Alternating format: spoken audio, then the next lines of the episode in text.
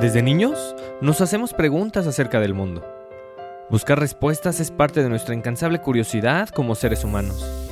Solo indagando lo que nos va sucediendo a cada momento es como podemos comprender nuestro entorno y el lugar que ocupamos en él. Cuestionar nuestro andar como impulso para crecimiento personal.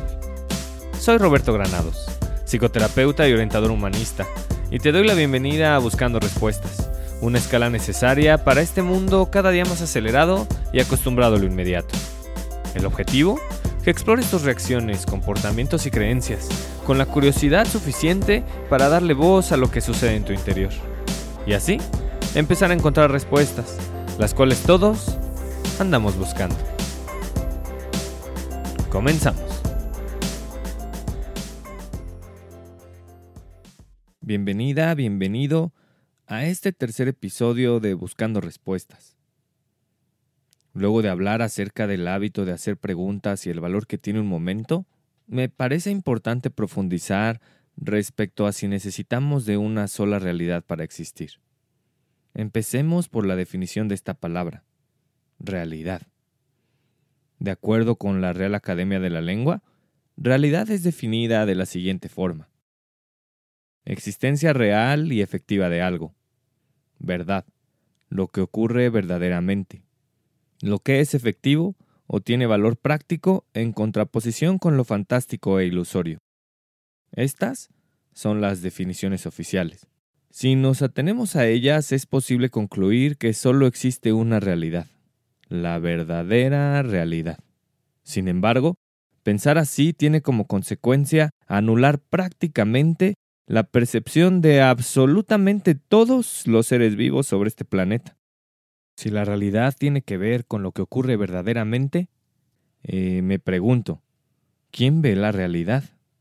Lo que yo percibo, creo, significo y alcanzo a entender, ¿es la realidad? ¿O acaso es la tuya?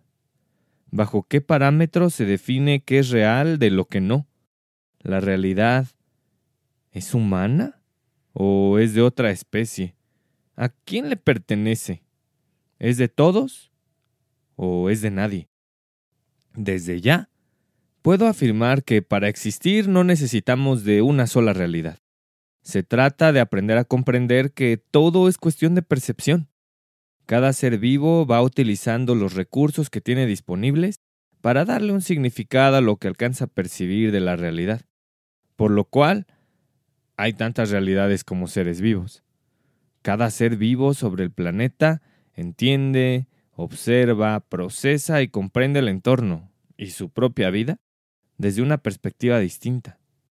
Los perros, por ejemplo, su realidad gira en gran parte gracias a su olfato. Con su peculiar y poderosa nariz, los perros viajan en el tiempo Solo a través de los olores son capaces de saber quién desfiló apenas unos minutos atrás por el lugar donde ellos se encuentran, y al mismo tiempo oler a distancia a quien estará cerca unos minutos después. Por si fuera poco, su olfato es tan poderoso que tienen la capacidad de detectar a su amo en un estadio completamente lleno.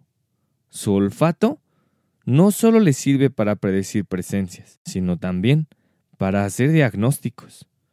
Una ligera olfateada a otro perro es suficiente para que pueda saber cuál es el estado de salud de su amigo canino. Si miramos hacia el cielo, ahí habitan otras realidades.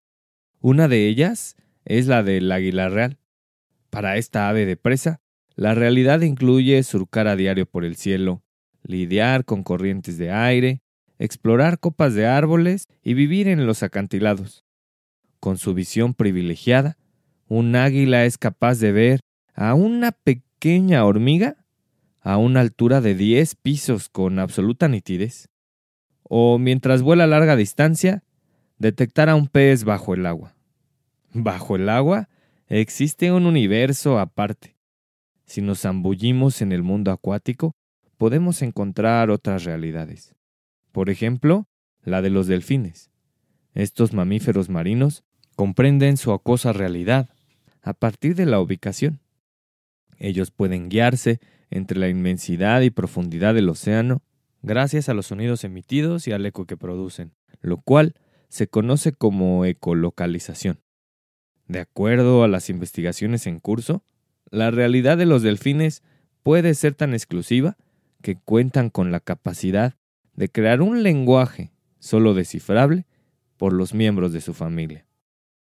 Es innegable que existen infinidad de realidades. Mientras los perros viajan en el tiempo, las águilas cuentan con un telescopio en la retina y los delfines con un radar en el cerebro, los seres humanos vamos descifrando todo de acuerdo al contexto. Pese a ser todos de la misma especie y tener integrados los mismos sentidos para contactar con el mundo, cada ser humano significa la vida desde su propia historia. No es la misma realidad la que experimenta un niño en México que uno en Canadá, en Siria o en Tailandia. Vaya, no hace falta ir tan lejos. Ni siquiera a unos gemelos, viviendo bajo el mismo techo y compartiendo con las mismas personas, tienen la misma percepción de lo que ven, oyen, piensan, creen y sienten. Es más, ni siquiera tú ni yo percibimos la realidad de la misma forma que como lo hacíamos hace un año, por el simple hecho de haber tenido 365 días de experiencias, a la vida le vamos dando nuevos significados. Los ejemplos para entender que cada quien percibe una realidad son prácticamente infinitos. Y a pesar de ello, la humanidad ha dejado de manifiesto su constante intención por ajustarse a una sola realidad, imponiendo formas de actuar, pensar y hasta sentir. No es casual que Galileo Galilei fuera enjuiciado por herejía tras desafiar la realidad dominante, asegurando que la Tierra no era el centro del universo. No sorprende que las ideas de Julio Verne de viajar a la Luna fueran bien recibidas, siempre y cuando estuvieran catalogadas como una ficción y no como una posible realidad. Desde hace siglos existe la creencia de que los hombres no deben expresar lo que sienten, quienes abiertamente lo hacen, yendo contracorriente de la realidad imperante, suelen ser catalogados como débiles, raros, sumisos o cobardes. La imposición de una sola realidad limita por completo la manifestación libre y auténtica que todos merecemos. Y no me refiero solamente a los seres humanos. Los animales también tienen ese derecho. Sin embargo, ¿cómo los tratamos? En general, como humanidad, seguimos creyendo que ellos, los animales, están a nuestra disposición. Imponemos nuestra realidad sobre la suya, actuando como si el planeta fuera exclusivamente nuestro. En este sentido, el cambio climático es solo consecuencia de utilizar al planeta como si fuera un objeto más de nuestra humana realidad, y no como el sitio que nos apoya en todo momento para existir. Es triste ver la explotación, desinterés e inconsciencia con la que estamos todos maltratando al planeta. La falta de sensibilidad, tolerancia y armonía bajo la que vivimos actualmente es solo un reflejo de nuestra necesidad constante de querer imponer nuestra realidad sobre la de los demás. Es básicamente querer tener la razón, menospreciando o juzgando a quien piensa diferente simplemente por tener otra visión. Frente a cualquier situación, recuerda que cada quien tiene una o varias razones para actuar, pensar y sentir tal y como lo está haciendo. La solución no es imponer, sino respetar, y en el camino, atreverte a explorar tu propia realidad. ¿Alguna vez te has preguntado cómo es tu realidad?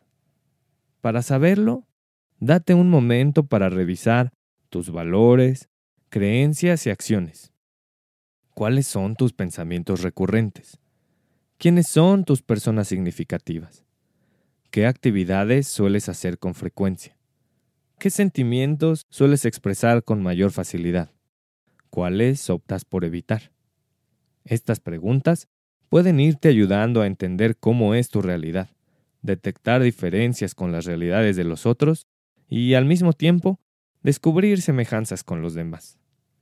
Entre más conciencia tengas de cómo es tu realidad, será más sencillo para ti definir qué de tu realidad deseas que permanezca y qué situaciones, personas, experiencias optas por ir haciendo a un lado.